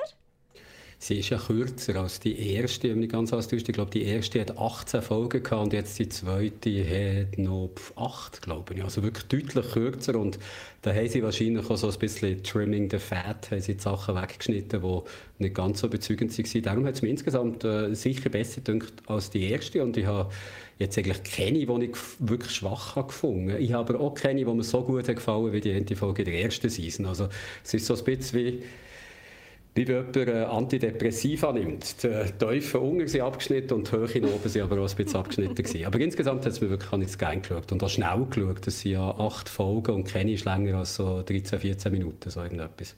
Ich habe ja gemerkt, dass das voll mein Ding ist. Wenn ein Film nur irgendwie so eine Viertelstunde geht, dann bin ich von Anfang bis Schluss voll dabei. Meine Aufmerksamkeitsspanne kann einen Kurzfilm überdauern, habe ich gemerkt. Und ich habe die wirklich auch alle sehr gerne geschaut. Guido, wie ist es dir gegangen? Ich würde glaube sogar noch ein bisschen enthusiastischer formulieren als die Jürg. Mir haben sechs, würde ich sagen, von diesen acht Folgen richtig gut gefallen. Und vor allem aus einem Grund, nämlich ich finde es sehr cooles Worldbuilding, eigentlich in jeder, fast jeder. Jeder hast du irgendwie so eine Prämisse, eine Welt, wo etwas speziell ist in dieser Welt. Und es wird nur so angedeutet und immer nur so ganz am Rand eigentlich sehr viel visuell erzählt und das Geschichtli ist ja dann meistens ganz kurz und auch ganz schnell erzählt und du hast eigentlich immer das Gefühl, oh, oh sehr eine interessante Welt, ich würde noch gerne noch mehr erfahren aus dieser Welt, wie das dort funktioniert und was dort sonst noch so, sonst noch so passiert. Und das habe ich in der Snow in the Desert äh, zum Beispiel, im Tall Grass, in, in äh, Ice, in Pop Squad, dort, das sind für mich so die vier stärksten gewesen, wo ich das ganz, oh, und The Drowned Giant, ein riese, ein Ries, ein toter Ries, der am Strand angespült wird, wo, wo das Film nie sagt, ähm, interessiert sich niemand dafür, ob es noch andere Riesen gibt in dieser Welt? Oder wissen das alle, dass es andere, also äh, so das meine ich, oder? Es, es, es tut so eine Prämisse anrühren und überlässt dann auch sehr viel deiner eigenen Fantasie, was du damit machst. Und das finde ich, das ist wirklich sehr schön gewesen in dieser äh, Staffel. Und das Zeigfingermäßige, wo es mir, äh, wo ich mich auch mag erinnern, Martina, dass mir in der ersten Staffel zum Teil auch viel zu fest so, man möchte so cool sein wie Black Mirror am Anfang, aber schafft es dann irgendwie doch nicht und möchte so etwas beibringen. Das, ist, das haben sie alles weggelassen und so. Das ist von dem her viel, viel besser gewesen. Grafisch auch sehr unterschiedlich oder sehr sagen, unterschiedliche ja. Genau. Grafikstile, also auch viel Abwechslung einfach durch, durch äh, die, die, die Optik. Du hast eigentlich acht Folgen, wo, wo sich alle mehr oder weniger stark voneinander unterscheiden, was äh, die Animationstechnologie eigentlich ist. Zum Teil sind sie auch nicht animiert, sondern mit richtigen Schauspielern, die ich zuerst gar nicht gecheckt habe, weil man so im Animationsding war. Aber sie äh, sind wirklich sehr, sehr unterschiedliche Arten, wie das die Geschichten gemacht werden. Manchmal fast so in einem Comic-Stil, dann wieder recht reduziert und dann wieder wie eine Cutscene in einem Game. Also wirklich äh, da, da sehr, sehr viel äh, Varianz drin. Das hat mir das mal sehr gut gefallen. Und was man vielleicht auch noch sagen kann, technisch wahrscheinlich auch sind halt in, den, in diesen mhm. zwei Jahren oder so, seit wann ist die erste Staffel rausgekommen? Weiss das noch jemand? Da sind wir noch miteinander in einem Studio gehockt, das muss ewig her sein. Das ist zwei Jahre her, genau zwei Jahre. Ist halt schon einmal etwas gegangen und das, das sieht man zum Teil auch. Oder es hat so Sachen drin, die wirklich fast so fotorealistisch sollen aussehen, wo du einfach merkst, da sind CGI-mäßig schon einmal grosse, grosse Fortschritte passiert. Ähm, ja, also es hat das mal funktioniert und ich, ich habe eigentlich nach der ersten Staffel nicht mehr wählen und jetzt nach der zweiten Staffel hätte ich gerne noch eine dritte Staffel. Ich finde es, glaube das richtige Rezept jetzt. Sie haben ja sehr schön ausgewählt von wem das die Storys sind. Im ersten, in der ersten Season sind relativ unbekannte Leute mit dünkt. Der John Scalzi ist immer mal wieder vorgekommen, von dem ist auch diesmal etwas, aber diesmal hat es auch vom ähm, Paolo Bacigalupi heißt er, glaube ich, der The Wind-Up Girl hat geschrieben, so eines der gross ausgezeichneten Science-Fiction-Werke der letzten Jahre. Äh, es hat äh, das eine ist von Harlan Ellison, so eine Größe von der Science-Fiction-Literatur und The Drowned Giant, die, die letzte Folge, die Guido vorhin schon darüber geredet hat, was der Ries anspielt, das ist eine Geschichte von J.G. Ballard, wo äh, so ein ganz grosser Name ist, weil es fast so um experimentelles Schreiben geht. Er hat The Atrocity Exhibition, ist eines der bekannten Bücher, oder äh, äh, der hat Crash geschrieben, wo der äh, David Cronenberg verfilmt hat und all die Geschichten von Ballard haben so eine ganz, ganz komische äh, Atmosphäre, wo eben zum Teil Sachen so nicht matter of factly genommen werden. Äh, es gibt eine Geschichte von ihm, wo ein Mann verunfallt äh, in einem Autobahnkreuz quasi und so zwischen den Autobahnen mit dem Auto runtergeht in, in, so einer Grube dort und einfach nicht mehr raufkommt, weil die, die Wände zu hoch sind. Und dann ist so sehr einfach beschrieben, wie der dort langsam zwischen den, all diesen Autos und den Autobahnen ein neues Leben muss anfangen auf dieser Robinson-Insel, die er dort hat. Also wirklich sehr schöne Geschichten, die sie ausgewählt haben, finde ich auch. Hat mir auch sehr gut gefallen. Definitiv. Love, Death and Robots Season 2 auf Netflix und der Moski schreibt gerade im Chat, äh, die Staffel 3 ist auch schon angekündigt. Also Guido, es gibt mehr für uns. Gut. Können wir uns darauf freuen. Außerdem bleiben wir gerade bei den Animationsfilmen, wenn es gerade schon so schön war hier bei uh. uns. Ähm, es gibt noch mehr auf Netflix, wo wir geschaut haben, wo eigentlich auch da wunderbar dazu passt. Das gleiche in lang, würde ich sagen. Eigentlich Love, Death and Robots in lang, in Spielfilmlänge. Heißt denn aber anders, heißt denn The Mitchells vs. The Machines und geht um die Familie Mitchell, wo mh, mm, eigentlich eine Tochter hat, wo hat ein Filmstudium anfangen, aber dann äh, haben die Eltern Verlustängste und wenn sie nicht gehen lassen, wie das halt so ist, machen noch einen letzten Roadtrip und genau dann bricht natürlich die Roboterapokalypse aus. Alle Roboter werden böse und äh, die Mitchells müssen sich quasi wehren gegen das Roboter-Universum. Ähm, wie, wie ist ähm, das bei euch angekommen, Jungs? Also, als ich die Namen gesehen wer alles mitmacht, äh, bin ich wirklich sehr, sehr äh, freudig gespannt gewesen. Es ist ja der Regisseur, oder die Regisseure sind Michael Ryanda, Mike Ryanda und der Jeff Rowe, die vorher bei Gravity Falls Sachen haben gemacht Gravity Falls, wo ja eine von unseren Lieblingsanimationsserien ist, Martina. Äh, produziert ist es äh, von Phil Lord und dem Bob Miller, wo äh, der Batman äh, Lego Movie hat gemacht oder der Lego Movie und mal eine Zeit lang im Gespräch war für einen Star Wars Film, also sehr gute Animationserfahrungen haben. Und die Leute, die die Stimmen machen, sind einfach, wer da alles mitmacht. Also der Danny McBride, der Kenny Motherfucking Powers ist äh, die Hauptrolle. Debbie Jacobson, der bei Disenchantment dabei ist, oder bei Broad City, man sie kennt, Maya Rudolph von Saturday Night Live, sehr viele Leute von Saturday Night Live sowieso. Ja.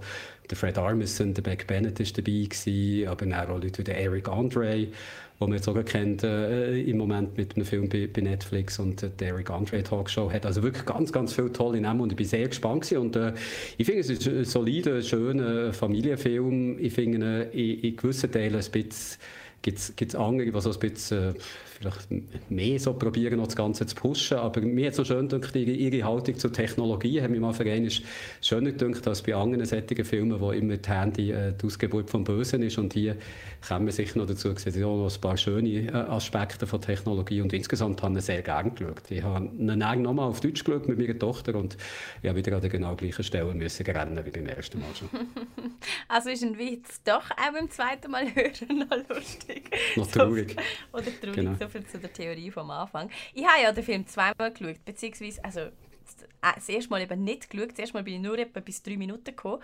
Und nachher hat es mich schon ein bisschen angebieten dazu, dass sie so meme-mässig die ganze Zeit so Overlays und so Internetkultur groß geschrieben und und so weiter. Und dann habe ich gedacht, ah, das ist mir schon zu, äh, nein, mit dem will ich gerne nichts tun haben, habe ihn wieder ausgestellt.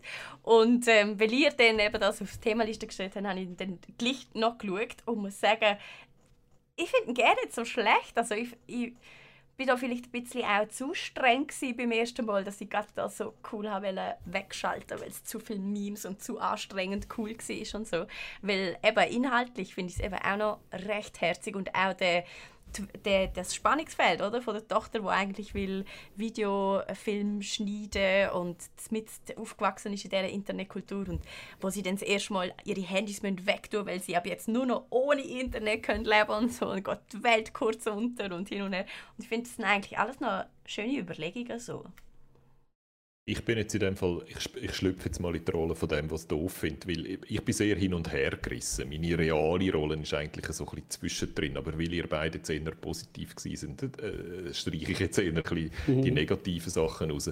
Ich habe, ähm, was mir gefallen hat, sind die, die Witze. Ich habe einen witzigen Film gefunden, vor allem so in den Details. Ich habe zum Beispiel die Szene dort, wo der Raumbass äh, die Rolltreppe herabgehen und so, die habe ich sehr, sehr lustig gefunden. Und es hat immer wieder so kleine, kleine Sachen, einfach so Physical Comedy und kleine Witzli und so, die mir sehr gut gefallen haben. Aber der Plot und die Charakterisierungen der einzelnen Figuren habe ich wahnsinnig klischiert gefunden. Ich habe äh, die Figur, den Vater, die Figur, die Tochter, die machen genau das, was ich schon in 200'000 Familienfilmen gesehen habe. Und das hat mich irgendwie richtig angeschissen. Und das, was du sagst mit dem Anbieter, das ist mir extrem so gegangen. Und das ist bei mir während dem ganzen Film nicht äh, aufgelöst worden, vor allem, weil ich das Gefühl habe, der Film weiß selber gar nicht, bei wem er sich eigentlich anbiedern will.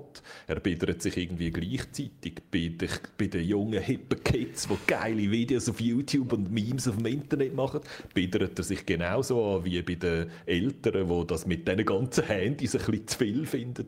Er bietet sich irgendwie überall an und das hat, mir irgendwie, das, das hat mich auch irgendwie gestört. Also ich finde wirklich Skript, wenn ich einfach das Skript sehen würde und einfach die Geschichte lesen würde, würde ich es zum Kotzen finden. Und nachher kommt er aber mit wahnsinnig viel Charme und Tempo und coolen Witz und coolen Visual Gags daher. Ich finde, er sieht sehr cool aus und überdünkt das alles wieder ein bisschen, aber einfach so das, was auf der Seite gestanden ist im Skript, finde ich ein bisschen gar bitter und langweilig und klischiert. Ich glaube, mir geht es gar nicht groß anders als dir, aber Guido, also wenn ich sage, andere Filme wagen mehr, dann ist das so ein bisschen das Gleiche. Dass, es ist sehr voraussehbar, was passiert. Und wie du sagst, die Rolle Vater-Tochter sind äh, ziemlich klischiert geschrieben. Es ist vielleicht auch ein bisschen die Erwartungshaltung, die man hat, glaube ich. Es ist ein Netflix-Film, der erwartet jetzt, oder der Film ist fast logisch, dass der sich überall anbieten will, weil dann natürlich auch so viele Leute wie möglich erreichen dort. Also, ja, es ist nicht das Meisterwerk oder so, aber ich habe jetzt wirklich sehr gerne geschaut, weil wenn man das Anbieter so ein bisschen, äh, so, wenn das jetzt ein bisschen kalt lässt oder so, finde ich, funktioniert ja gut. Hm. Kann ich also unterschreiben. der Federlicht schreibt, er hat ihn mega langweilig gefunden, aber er kann gerne sagen, wieso. okay. Ich glaube ich glaub wegen dem, was ich versuche zu sagen, mm. nämlich, dass die Figuren einfach zu wenig echt mm. sind. Die Figuren sind so wandelnde Klischees, dass auch wenn man sie dann mit ganz viel visuellen und äh, Physical Comedy äh, Gags vollpackt, bleiben sie darunter immer noch irgendwie leer. Das, das ist es mir gegangen. Also ich habe irgendwie nie eine Beziehung zu dem Vater oder zu der Tochter entwickelt und die als Mensch anfangen gerne bekommen, weil die für mich einfach zu offensichtlich leere Hüllen sind. Sie sind aber beide nicht besonders sympathisch, ehrlich gesagt. Also ich finde weder die Tochter noch jemand, wo, wo ich gerne mitfühlen noch der Vater, hat mich auch ein bisschen genervt. Das, hat mich so ein bisschen draussen behalten. Dann, ich, ich weiss noch, wo das der Film mich hatte. Es hat eine Szene, wo sie in einem in, einem Mall sind und dort etwas müssen machen und dann werden sie von so ganz kleinen Furbies angegriffen und die Summon the Elder, die dann der alte, grosse Furby rufen. Und das ist der weltgrösste Furby, kommt dann vor. Und der ist einfach ein Monster und, und hat sehr schöne Lines, wo, wo er irgendwie sagt, bring on the darkness und so Sättigzeug. Und der hat mir dann gedacht, okay, nein, das, eigentlich ist es lustig genug. Und ab dann ist mir der Rest ein bisschen egal gewesen. Und das ist, glaube ich, vor allem die Szene, die mich reingenommen hat, weil mir der riesen Furby auf eine Art extrem unheimlich hat. Und mir das Ganze sehr lustig hat. Und, und dann hat mir der Film gehabt. Aber wenn man so der eine Hook nicht hat, dann kann ich es gut verstehen, dass er ihm auch ein bisschen kalt lässt wahrscheinlich. Ich glaube, so der Kern des Films ist mir zu dünn, aber ab, ab dann, auf das Uhr, hat ein wahnsinnig kompetentes Team von richtig guten Leuten wahnsinnig viel tolles Zeug drauf gepflastert. Oder? Und darum ist dann insgesamt schon wieder etwas Lässiges, aber einfach innen drin hat es so ein bisschen nichts, finde ich. Was ich nicht checke, ist, wenn du so bekannte Stimmen nimmst, wenn du jetzt eben den Danny McBride nimmst als Vater, dann willst du ja eigentlich profitieren von dem, dass die Leute den kennen, den Danny McBride. Sonst würdest du nicht die Stimme nehmen, sonst es gibt genug Voice Actors, wo kein Mensch den Namen kennt von, aber die mega gut Stimmen machen können. Und wenn du so jemanden nimmst, dann cast ist der ja ein bisschen wegen dem Celebrity-Aspekt, dass die Figur, die er redet, aber dann überhaupt nicht wie der Danny McBride aussieht, das hat mich total gestört. Ich habe immer die Stimme gehört, die man kennt von x Sachen äh, und, und habe aber ganz ein anderes Gesicht vor mir gehabt. Also ich verlange das von jetzt ab und viele Filme machen das, aber ich verlange Nein. ultimativ, dass die Leute, Nein. die die Stimmen machen, immer genauso müssen aussehen wie ihre Figuren, beziehungsweise umgekehrt. Wieder eine Regel, jetzt können wir nur noch Schauspieler nehmen, die genau eine Rolle in ihrem Nein, ganzen Leben spielen Guido, und nur noch, noch Animationsschauspieler, ja. die genau so aussehen wie ja. sie im richtigen Leben. Wir können nie mehr Ganz über Filme reden mit euch zwei. Es geht, Nein, es wird vor allem noch schlimmer. Ich habe letztens einen Film geschaut, oder eben nicht geschaut, weil ähm, hm. der der Synchronsprecher ist die deutsche Synchronstimme von Will oh Smith. Aber er ist nicht der Will Smith. das ist nochmal einer schlimmer. Das ist nochmal einer schlimmer. Nein, ich denke, das kann ich nicht schauen. Der war irgend so ein anderer und die ganze Stimme von Will Smith, das hat mich total fertig gemacht, habe ich auch nicht schauen.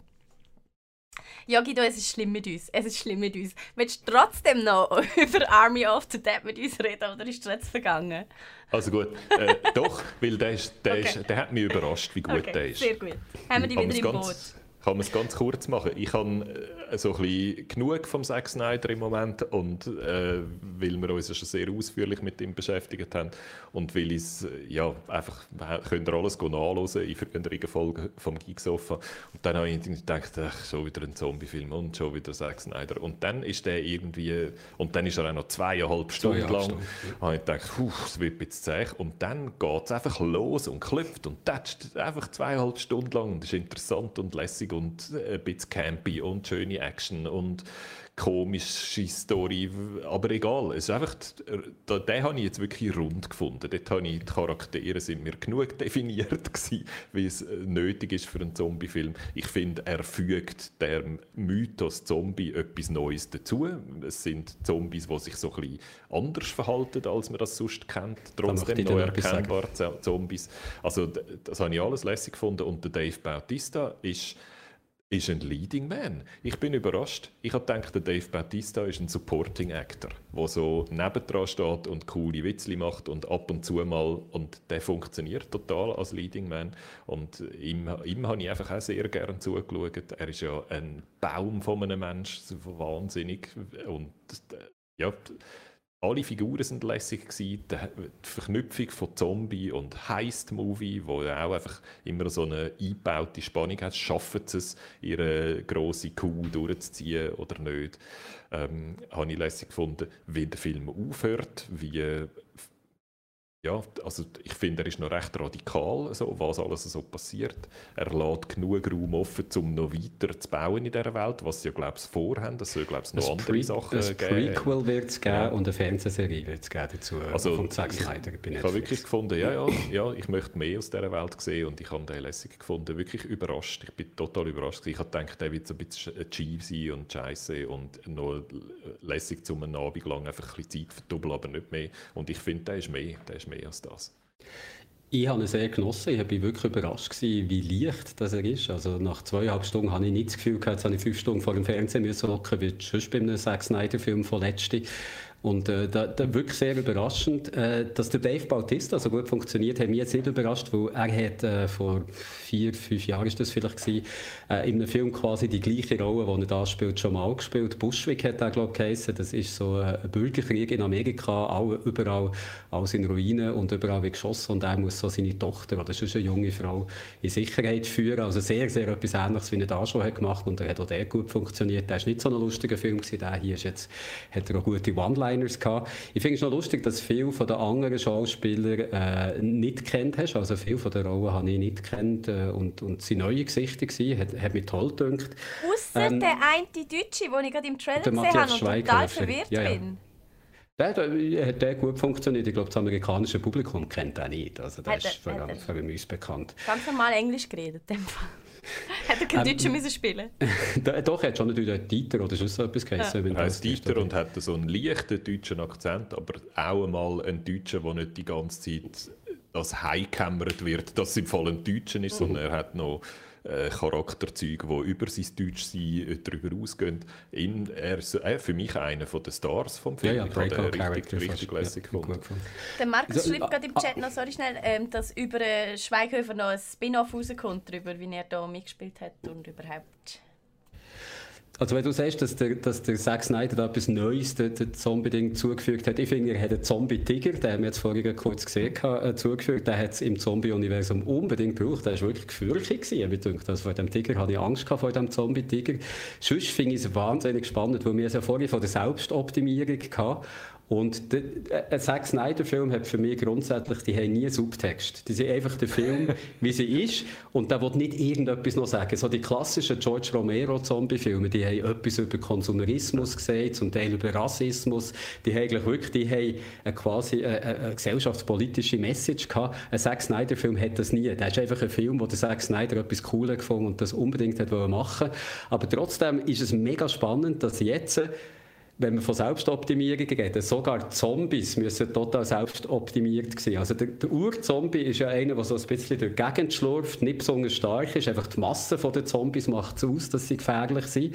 Und jetzt haben wir plötzlich so ein Ding, so einen Crossfit-Zombie. Also die sind alle super, super swole, die sind plötzlich Superhelden quasi, die können so jemanden nehmen und durch einen Raum durchwerfen. Das hätte der Zombie früher auch nicht können. Also mittlerweile sind wir in einer Zeit angekommen, wo sogar noch die ausgestoßensten Elemente von der Gesellschaft so einem Selbstoptimierungswahn verpflichtet sind und müssen Workouts machen und wahrscheinlich machen die Zombies ständig irgendwie Muscle-Ups und, und Push-Ups, damit sie so gut zu Weg sind, weil es hat auch so Szenen, wo, wo, so, wo sie so ins Bild reinkommen, wie wenn sie so Parkourläufer wären. Man muss sich mal achten, weil der Film jetzt noch nicht gesehen Es gibt manchmal so Szenen, wo Zombies auftauchen und da ist immer unten so einer, der irgendwo so auf einen Vorsprung springt und ja. der geht ein Salto machen und das ist wirklich ständig das Gefühl, jetzt kommen so ein paar Parkour-Zombies noch, machen geile Stunts über irgendeine Brüstung über diesem kaputten Las Vegas. Also das finde ich total spannend, dass wir jetzt Zombies eigentlich vollkommen ins Gegenteil haben verdreht. Vorher waren die ja Kranken, die sich, wo so, so irgendetwas zwischen Leben und Tod und jetzt äh, möchte mir ein Zombie wahrscheinlich bei einem, bei einem 100 Meter Lauf locker abhängen. Die sind so kräftig und stark geworden, dass, äh, dass quasi äh, der neue Fitness-Zombie jetzt hat angefangen. Schnell sind sie ja schon gewesen, seit der äh, seit der Zack Snyder äh, Day oder Dawn of the Dead, ich weiß es gar nicht mehr, hat das Remake gemacht. Dort hat er eigentlich die schnellen Zombies eingeführt, die man dann später auch bei Train to Busan oder anderen Zombie-Filmen gesehen hat, die sehr unheimlich sind. Und jetzt sind sie aber nicht nur schnell, jetzt sind sie auch mega stark und mega buff. Also das finde ich, find ich total spannend, wie man eine Figur, die früher für das Kranke ist gestanden, jetzt so in so eine, so eine Fitness-Ding reinbringen quasi. Äh, das, das, das hat mich sehr lustig gedacht, zum Zuschauen. Und dann, was mich noch faszinierend hat gedacht, ist euch aufgefallen, die Helikopterpilotin, gespielt von der Tig Notaro, die eigentlich ein Stand ist, die hat ja jemand anderes ersetzt. Das war, ups. das Telefon. Die hat ja eigentlich den Chris Delia ersetzt, der ist cancelled worden. Der Ton ist dadurch kaputt gegangen, Jürg. Ist er jetzt noch da, der Ton? Aber ein Oktav tiefer. Warum ich oh, ein bisschen muss lachen aber lass dich ist nicht Ist jetzt wieder normal? Mhm. Aber... Soll ich einfach höher reden? Einfach, besser. Ja, zum Beispiel. Okay, dann geht es so weiter. Also vielleicht ist noch aufgefallen, dass die Helikopterpilotin oh Tig Notara, die hat ja den Chris Delia ersetzt, der ist cancelled worden. Und das haben sie alles nachträglich gemacht. Also die, die ganze Szene mit der Tig Notaro sind von einem Greenscreen gedreht worden. Und der eigentliche Schauspieler im eigentlichen Film ist mit digitalen Mitteln ausgelöscht worden, der, so dass die Figur von Tig Notaro nachher drüber gerechnet werden Die hat nie mit den anderen Schauspielern irgendeine Szene gehabt, das ist alles schon längstens abgedreht gewesen. Und äh, ich, mir ist das nie aufgefallen. Also technisch ist es ein Meisterwerk, was das angeht. Ja, ich, voll. Wieder, wir könnten nicht so so reden, damit der Jürg nicht auffällt. Gell, ich muss schnell dem Publikum und dem Jürg erklären, was jetzt gerade passiert ist. Er hat einen Telefonanruf bekommen und dann hat sein Headset einen Sampling-Frequenzsprung gemacht. Und jetzt wird seine Stimme mit 48 kHz gesampelt, aber mit 44 kHz abgespielt und darum tönt sie jetzt etwa anderthalb Töne tiefer als sonst und knackst. Und das ist wahrscheinlich ein Problem, das sich jetzt nicht mehr lösen lässt, bis der Jürg seinen Computer neu startet. Das ist schlimm. Und, ähm, und auch das ist nicht unbedingt der Hinweis darauf, dass ich kein Hologramm bin. Auch das könnte die Leute, die glauben, ja, dass ich ein genau. Hologramm bin, ändern noch bestärken ihren Hologramm hat einen Sampling-Rate-Fehler im Moment. Und uh, darum würde ich sagen, machen wir den Podcast zu, oder Martina? Nicht, dass wir da die Leute noch zu lange auf Folter spannen mit dem Jürg in der Stunde. Ich glaube, also ich will jetzt schon mehr vom Jürg im, im Keller. aber, ähm, aber nichtsdestotrotz hast du recht, Guido, es ist langsam Zeit zum Schließen. Ähm, Sind Lieder, die mit einer besonders tiefen Stimme sollten gesungen werden, die jetzt könnten? Der Chat wird dir da auf die Sprünge helfen. Äh, Die Lieder, die der Jürg zum Abschluss noch singen können, während ich da noch schnell die Ankündigungen für nächste Woche mache. Guido, wir Let's Play nächste Woche. Was genau hast du im Kopf? Äh, Biomutant, oder? Du Im bist dran Ernst? mit Das ist schon Biomutant. nächste Woche? Ja, ja, es, es geht schnell, es geht schnell. Oh, Ähm, nächsten Montag ist der 31. und Tatsächlich. spielst du Biomutant. Halleluja. Ich bin ja sehr gespannt, was im Internet gerade rauskommt. Tönt nicht so gut. Nichtsdestotrotz eines der grössten Games vom Jahr, auf das wir schon ewig warten. Schon so lange, dass wir ganz vergessen haben, was es schon wieder für ein Game ist. So ein Open-World-Action-Adventure, glaube man könnte es ein bisschen so zusammenfassen. Mit so Kung Fu, mit so Pandas. Martial Art Pandas und so. Das ist super. ho, ho, ho, ho, ho. Oh Gott. Ähm, von Leuten, die früher, es ist ein neues Studio, äh, Experiment 101, wenn ich es richtig im Kopf habe, es sind Schweden und äh, die, die dort sind, die sind früher bei Avalanche gewesen. und Avalanche ist das Studio, das die ganze Just Cause Serie macht. Also die können eigentlich noch gut so Open World spielen und das ist auch Open World, aber ich glaube mehr so auf coole äh, Kampfchoreografie fokussiert und mit so Fabelwesen und so. Es sieht immer sehr farbig und knackig aus. Auch ein bisschen so wie Breath of the Wild klingt ein bisschen an. Oder da das Phoenix Rising, wo Ja. dir ja, glaube ich, noch gut gefallen hat. Ja, Und doch. wenn das Kampfsystem gut funktioniert und wenn die Rollenspielmechanik gut funktioniert, dann könnte es schon noch ein lässiges Spiel sein. Also, Also- man darf glaub, gespannt sein, wie es dir Man dann muss gefällt. gespannt sein, weil das Internet schreit jetzt natürlich schon wieder in alle Richtungen, wie immer, wenn sie irgendwie können. Und wir tun das dann ganz ruhig, in Ruhe, miteinander von vorne bis hinten durchchecken. Am Montagabend am 8. Uhr. Aber das ist nicht das einzige Let's Play, das wir nächste Woche auf unserem Kanal sehen. Ich plane noch mehr. Die einen oder anderen haben es schon mitbekommen. Ähm, es gibt in der Schweiz den E-Champion. Das ist die FIFA-Meisterschaft, so wie ich das verstanden habe, wo die besten FIFA-Spieler gesucht werden. Aktuell sind noch acht im Rennen.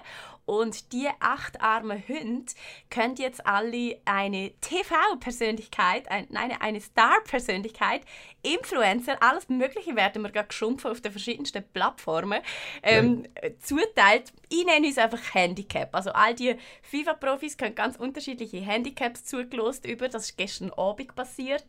Und ähm, ich spiele zusammen mit dem Ruben. Der Ruben und ich, wir kennen uns noch nicht. Wir haben erst ein bisschen geschrieben miteinander. Wir können heute Abend endlich sehr mal miteinander telefonieren, miteinander einen Trainingsplan erstellen, weil der Ruben und ich, so viel haben wir schon abgemacht miteinander, wir gewinnen das Turnier natürlich. Am nächsten Freitag findet es statt, am ich bin immer verwirrt, was das Datum anbelangt. Am 4. Juni, so, richtig gesehen, Guido. Am Abend... Kontrollieren. 4. 4. Juni. Ist ein Freitag, ja, von Ja. dem her ist glaube ich richtig. Danke.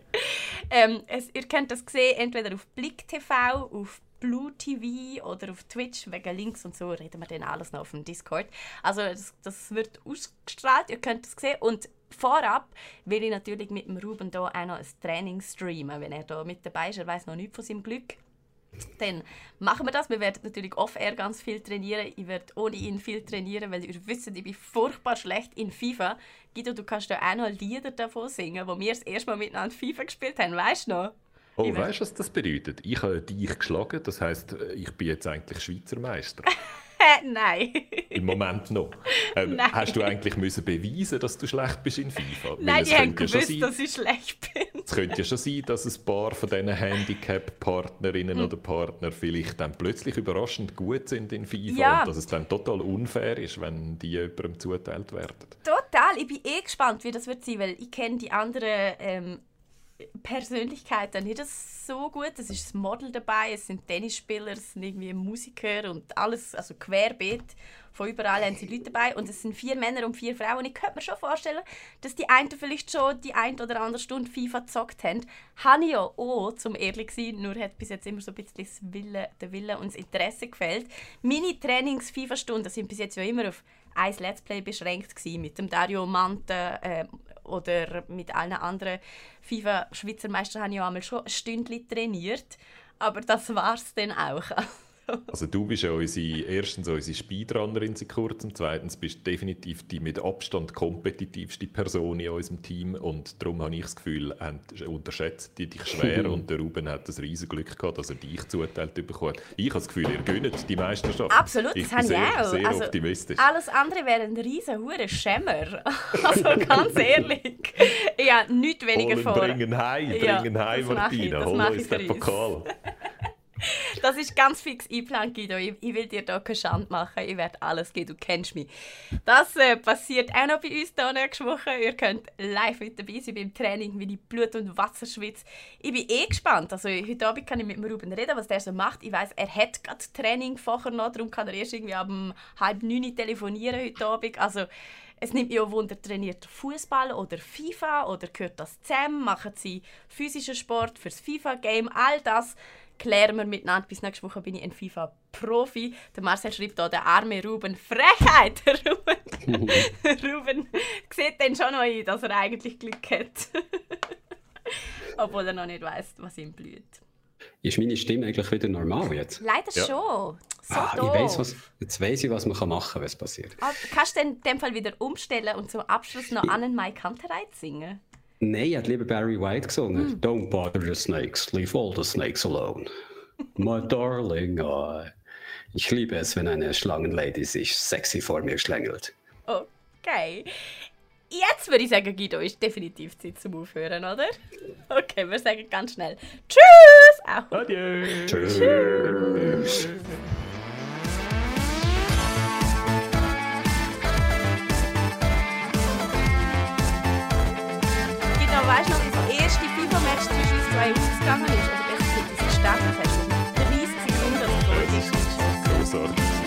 Ist, glaube ich, sowieso das erste Letzte auf dem Kanal. Ich habe das FIFA-Trauma für immer seither.